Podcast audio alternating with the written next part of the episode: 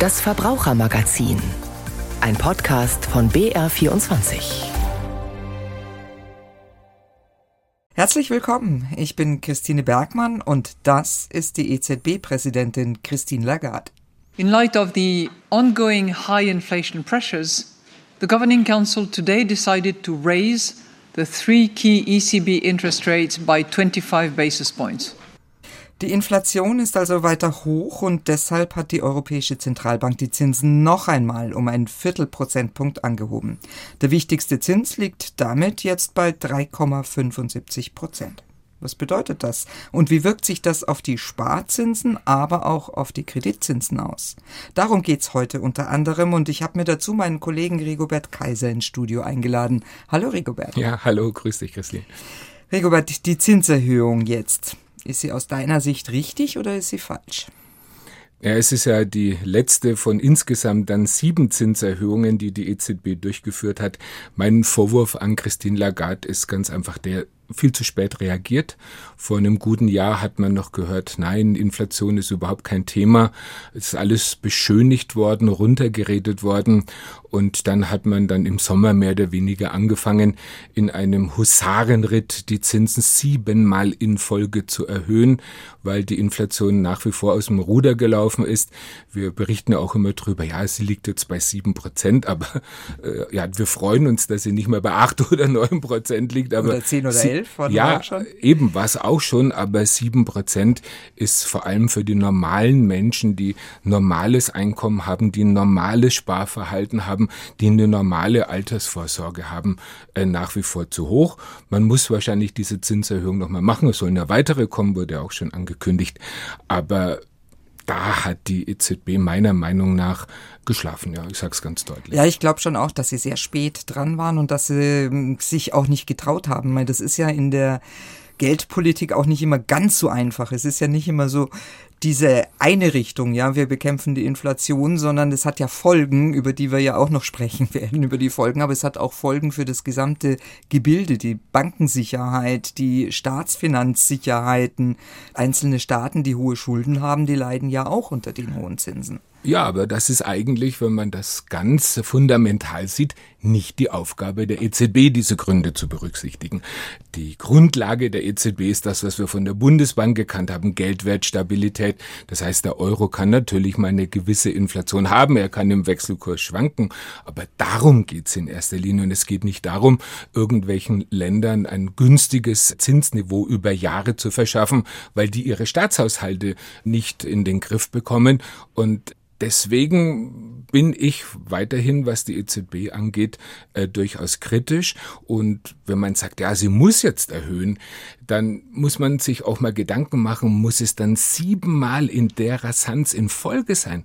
Das sorgt ja für enorme Verwirbelungen. Beispielsweise, wir reden ja auch noch über Baudarlehen. Also im Januar 2022, wer da noch drüber nachgedacht hat, sich ein Häuschen zu kaufen, seine Finanzierung noch nicht ganz hatte, aber vielleicht auch genügend Eigenkapital angespart hatte, gesagt, na wir verschieben es jetzt noch um fünf, sechs Monate, weil wir noch nicht das richtige Objekt gefunden haben, der hat ein halbes Jahr später feststellen müssen, dass die Zinsen im Baudarlehensbereich so weit nach oben weggefahren sind, dass er dieses Vorhaben, was ja ein gutes Vorhaben ist, wenn sich die Menschen was aufbauen, das muss der ad acta legen. Naja gut, aber jetzt hast du vorhin gerade argumentiert, dass es nicht die Aufgabe der EZB ist, auf die Staatsfinanzen zu achten der anderen Länder, aber sie hat auch nicht die Aufgabe, auf die Darlehen und äh, die Bauvorhaben der Bürger zu achten. Natürlich muss sich Lagarde nicht um den Häuslebauer in München oder in Bamberg oder in Bayreuth kümmern. Aber man muss schon sagen dürfen, dass die Politik, die Geldpolitik hier Folgen hat, die den Menschen in seinem ganz normalen alltäglichen Sparverhalten massiv treffen. Schauen wir uns doch jetzt mal die Folgen für die Sparer an. Die freuen sich natürlich jetzt erstmal, die Nullzinsphase ist vorbei. Man bekommt theoretisch zumindest wieder Zinsen auf seiner Spartes, aber es ist theoretisch, ne? Ja, das ist auch so eine theoretische Geschichte. Was uns allen erhalten bleibt, ist, dass wir natürlich viel höhere Kontoführungsgebühren bezahlen, weil die Banken das eingeführt haben, auch in dieser Niedrigzinspolitik. Also es bleibt ja vieles über, was aus unserem Geldbeutel rausgeflossen ist in den letzten Jahren. Ja, man bekommt jetzt wieder mehr Zinsen, aber man muss schon genau hingucken, wann, wo und von wem bekomme ich das. Wer sein Geld ganz kurzfristig Tagesgeld anlegen muss, der bekommt von keiner einzigen deutschen Bank mehr als 05, 06, also da kann er schon zufrieden sein. Es sind ausländische Banken, die mehr anbieten und wenn man in den Festgeldbereich reingeht, also sechs Monate, neun Monate, vielleicht bis zu zwei Jahre, ja, da gibt's Angebote von drei, dreieinhalb Prozent, aber in den seltensten Fällen von der Deutschen Bank. Hm.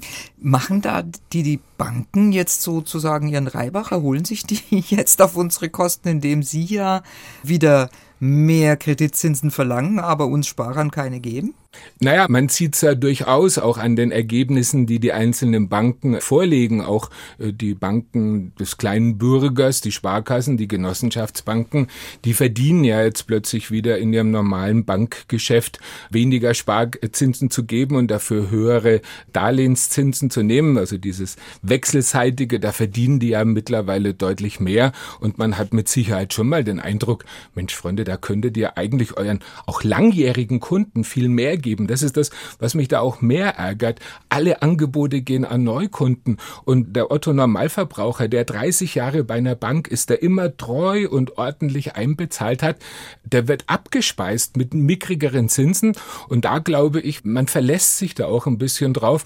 Naja, ich sag's jetzt mal, der Franz von gegenüber, der hatte noch nie was gesagt. Ja, biet ihm halb 04 an. Ja, aber der hat noch nie was gesagt. Das ist genau Exakt. der Punkt, ja. Was machen wir denn als Verbraucher? Sollen wir die Angebote der ausländischen Banken nehmen? Mein Gott, ehrlich gesagt, so alles, was man da so auf der Bank hat, wieder transferieren auf eine andere Bank und dann möglichst wieder auf eine andere Bank. Das ist ja auch mit Aufwand verbunden und macht man nicht so gern, ne?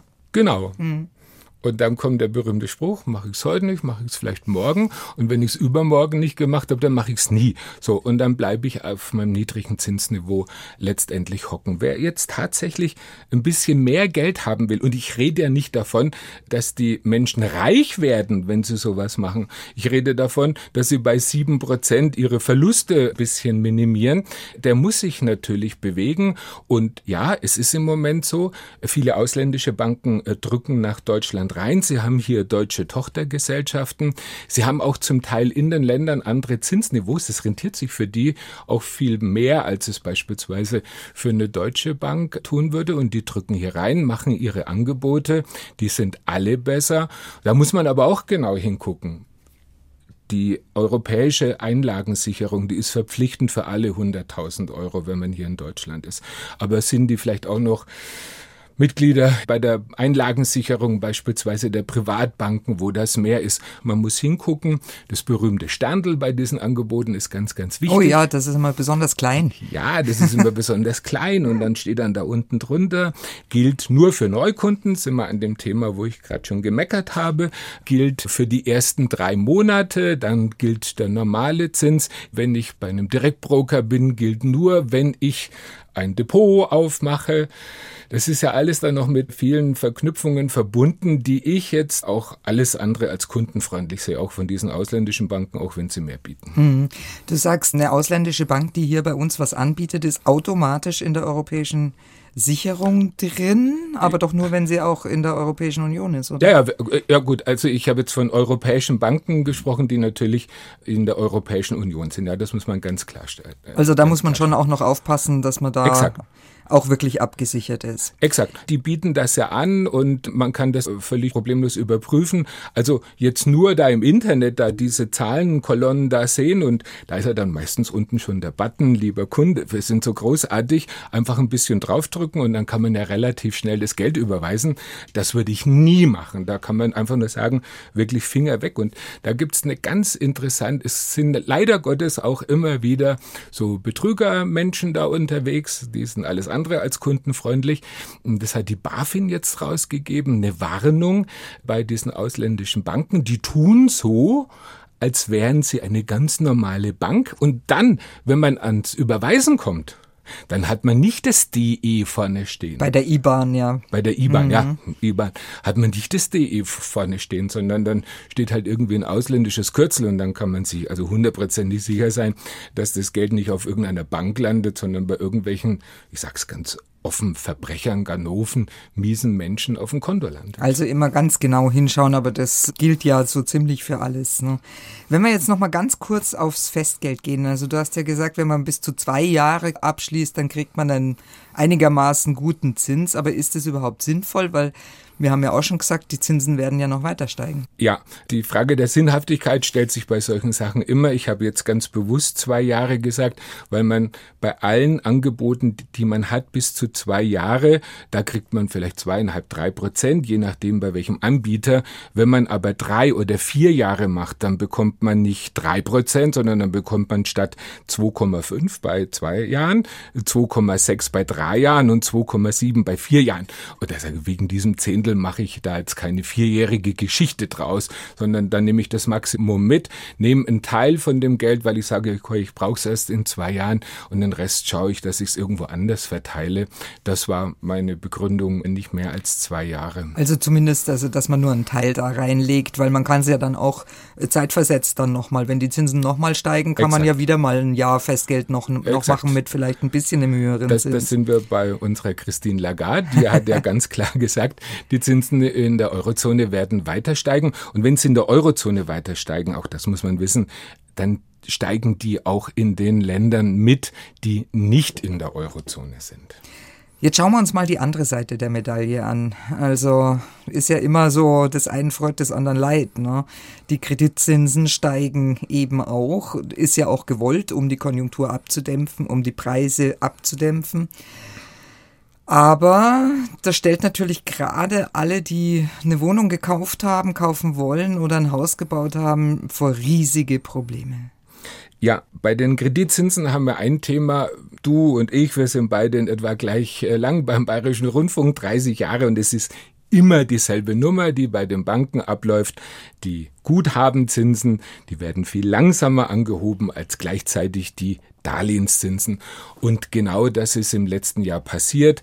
Wer im Januar 2022 sich noch ein Häuschen äh, kaufen wollte, eine Immobilie erwerben oder renovieren wollte oder irgend so etwas, der hat da tatsächlich noch ein bis eineinhalb Prozent an Darlehenszinsen bezahlen müssen. Da sind wir jetzt bei vier, viereinhalb und ich bin mir ziemlich sicher, dass das bei vielen Menschen den Traum von der Immobilie eigentlich äh, zerstört hat, ja. Ja, aber noch schlimmer trifft's ja die, die schon die Immobilie gekauft haben vor einigen Jahren und eine Hypothek abgeschlossen haben mit sehr niedrigen Zinsen, wo die Zinsbindung jetzt ausläuft. Das ist ein riesiges Problem. Ich habe das auch selber im Bekannten- und Freundeskreis auch immer wieder äh, miterlebt, dieses Zinsniveau von ein bis eineinhalb Prozent, das man schon im Jahr 2015 sowas hatte, das war überaus verlockend. Dann gab es ja nochmal, jetzt so während Corona nochmal den Exzess, das ist ja auf 0,6 Prozent effektiv für zehn Jahre. Das ist ja eigentlich ein grotesk niedriger Zins, also 0,8 für 15 Jahre, da ist ihm das Geld hinterhergeschmissen worden. Und trotz allem gilt immer für diese ganzen Geschichten. Man muss vom Ende her denken, klar, wenn 100.000 Euro Darlehen nur 800 Euro im Jahr kommen, dann sagt man natürlich beim Kauf, ach, dann nehme ich da nochmal eine doppelte Tiefgarage dazu und das Haus mache ich noch ein bisschen größer. Und man muss immer vom Ende her denken. Und ich fürchte leider, da bin ich jetzt nicht sehr optimistisch, eigentlich bin ich ein grundsätzlich optimistischer Mensch, dass viele Menschen, die so 2015, 2016 verlockt von diesen niedrigen Zinsen viel zu kurz ihre Darlehen abgeschlossen haben, die gesagt, na, zehn Jahre reicht, 15 Jahre wäre besser gewesen, hat man zwei Zehntel gespart, ne? also gegenüber dem zehnjährigen Darlehen, dass die jetzt vielleicht froh wären, wenn sie 15 Jahre gemacht hätten. Immer vom Ende denken und immer gucken, dass man in diesem Zeitraum viel Geld tilgt. Das ja, ja, tilgen ist natürlich immer, immer das ganz Wichtige, aber was machen jetzt diejenigen, die jetzt vor so einer Umschuldung stehen und die jetzt fest feststellen müssen, oh Mist, das reicht hinter und vor nicht mehr. Ja, ich bin da, muss ich ganz offen ehrlich sagen, auch ziemlich ratlos, weil eine schnelle Lösung wird es ja nicht geben. Also die Banken verlangen halt jetzt ihre vier, viereinhalb und wenn man Pech hat, verlangen sie in einem Jahr möglicherweise noch mehr. Also dass solche Leute, die mit diesen ultraniedrigen Zinsen verwöhnt waren, sich auf einen massiven Zins Anstieg einstellen müssen. Also das kann man leider Gottes den Menschen nicht ersparen. Und sie müssen halt jetzt, finde ich, schon mal drüber nachdenken, was mache ich denn, wenn ich statt 3.000, 5.000 Euro Zinsbelastung im Jahr plötzlich 20.000 habe? Weil in diesen Dimensionen muss man rechnen. Und ich fürchte, es wird den einen oder anderen nicht erspart bleiben, dann die Immobilie zu verkaufen oder ja, ich, ich, ich gebe es zu, ich bin, was das angeht, ratlos. Ja. Also man kann eigentlich jetzt nur sagen, dass diejenigen, bei denen das vielleicht in ein, zwei, drei Jahren ansteht, diese Verlängerung der Hypothek oder Neuabschluss, dass sie jetzt schon drüber nachdenken, jetzt alles, was sie haben, schon mal auf die Seite legen, um zu tilgen ein Stück oder gleich weit, zu tilgen. Oder gleich Jetzt zu tilgen. gleich zu tilgen, Und weil früher hat eine Bank so eine Sondertilgung überhaupt nicht haben wollen. Mittlerweile sind die Banken offen. Man kann ja bis zu fünf Prozent der Darlehenssumme jährlich tilgen. Und wenn man sieht, dass man da vielleicht in drei Jahren auf ein Problem hinausläuft und man hat 500.000 Euro noch abzuzahlen und fünf Prozent macht 25.000 Euro. Wie man es dann stemmt, weiß ich nicht, aber äh, das ein bisschen runterzufahren, das dass man nicht voll in die Problematik reinläuft, das ist mit Sicherheit sinnvoll, ja. Mhm. Das waren jetzt eine ganze Menge Informationen und leider zum Schluss auch nicht so ganz der optimistische Ausblick. Naja, ich will jetzt hier nicht als der Horrorbotschafter da durchgehen. Die Probleme sind da. Wir, wir hatten in den 90er Jahren auch schon mal hohe Zinsen.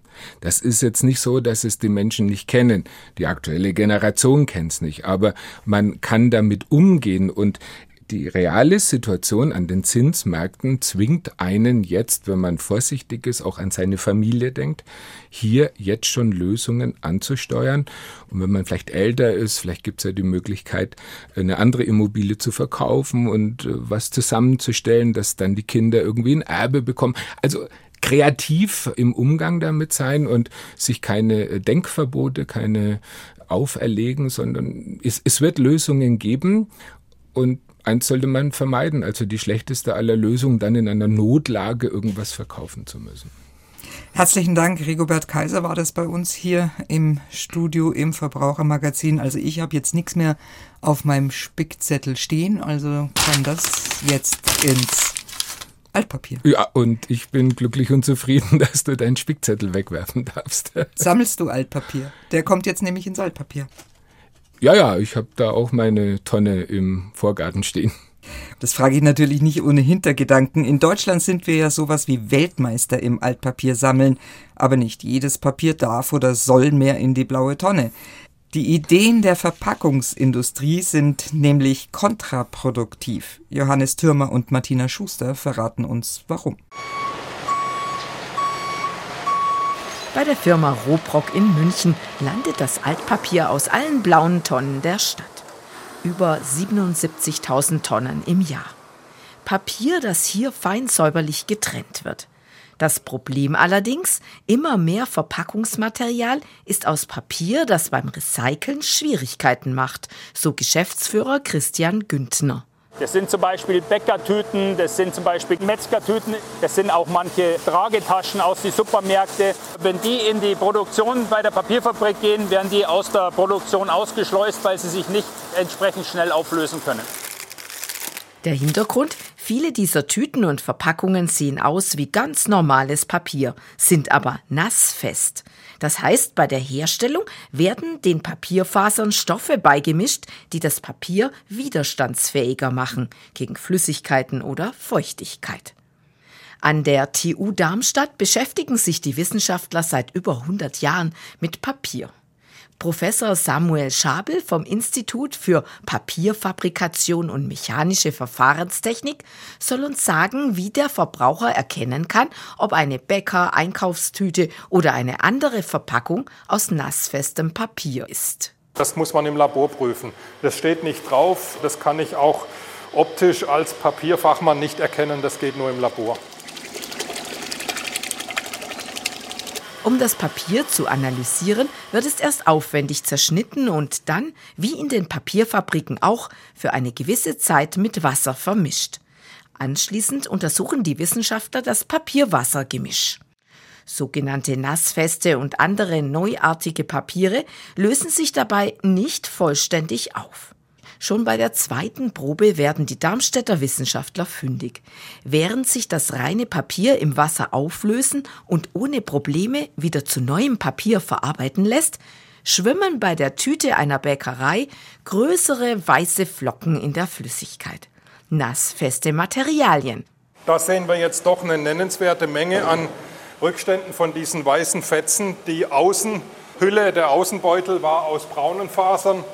Und wir sehen jetzt hier an diesem Blatt, was wir im Labor mustermäßig gemacht haben, die weißen Fetzen, die lassen sich nicht zerlegen in die einzelnen Fasern. Die sind sehr störend. Die würden nicht geeignet sein, um ein Papier zu machen. Besonders irritierend für Verbraucher? Auf der untersuchten Tüte steht, sie gehöre ins Altpapier. Oft allerdings steht gar nichts drauf bezüglich der Entsorgung. Für Verbraucher ist daher nicht zu erkennen, ob Papiertüten ins Altpapier können. Das ergibt auch eine kurze Befragung, bei der Passanten verschiedene Papiertüten gezeigt bekommen. Also ich hätte es jetzt einfach in die Papiertonne. Papiertonne? Papier, ja? Papier würde ich machen oder Kompost. Aber eher Papier. Ja, Papier. Ja. Das scheint etwas mit Gewachs oder so zu sein. Vielleicht müsste das auch in die gelbe Tonne. Was jetzt? Altpapier. Ich sage auch Altpapier. Doch für das Recyclingunternehmen Robrock wird das zunehmend zum Problem. Denn die Papierfabriken können mit diesen schlecht recycelbaren, nassfesten Papieren nichts anfangen, wie Geschäftsführer Christian Güntner erklärt. Für mich heißt es, dass ich sie eigentlich raussortieren muss, aber damit Probleme habe, dass ich gar nicht raussortieren kann. Es gibt keine Sortiermaschinen, die auf nassfest analysieren, sodass man das feststellen könnte, was ist nassfest. Wir haben modernste Aggregate hier, aber die können eben nicht nassfest analysieren.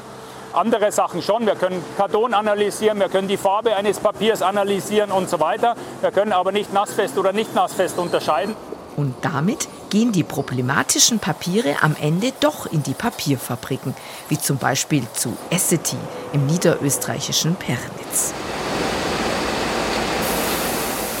Rund 160.000 Tonnen Altpapier werden hier pro Jahr verarbeitet, unter anderem für die Herstellung eines bekannten Recycling-Toilettenpapiers. In einer riesigen Maschine, dem Pölper, wird das angelieferte Altpapier aufgelöst, doch eben nur die Stoffe, die sich schnell auflösen lassen. Der Rest, wie zum Beispiel nassfestes Papier, muss aussortiert und teuer entsorgt werden. Und damit steigen letztlich auch die Preise für die Verbraucher. Thomas Braun vom Bundesverband Sekundärrohstoffe und Entsorgung fordert eine eindeutige Kennzeichnungspflicht für schwer recycelbare, nassfeste Papiere. Eine Kennzeichnung sehen wir als essentiell.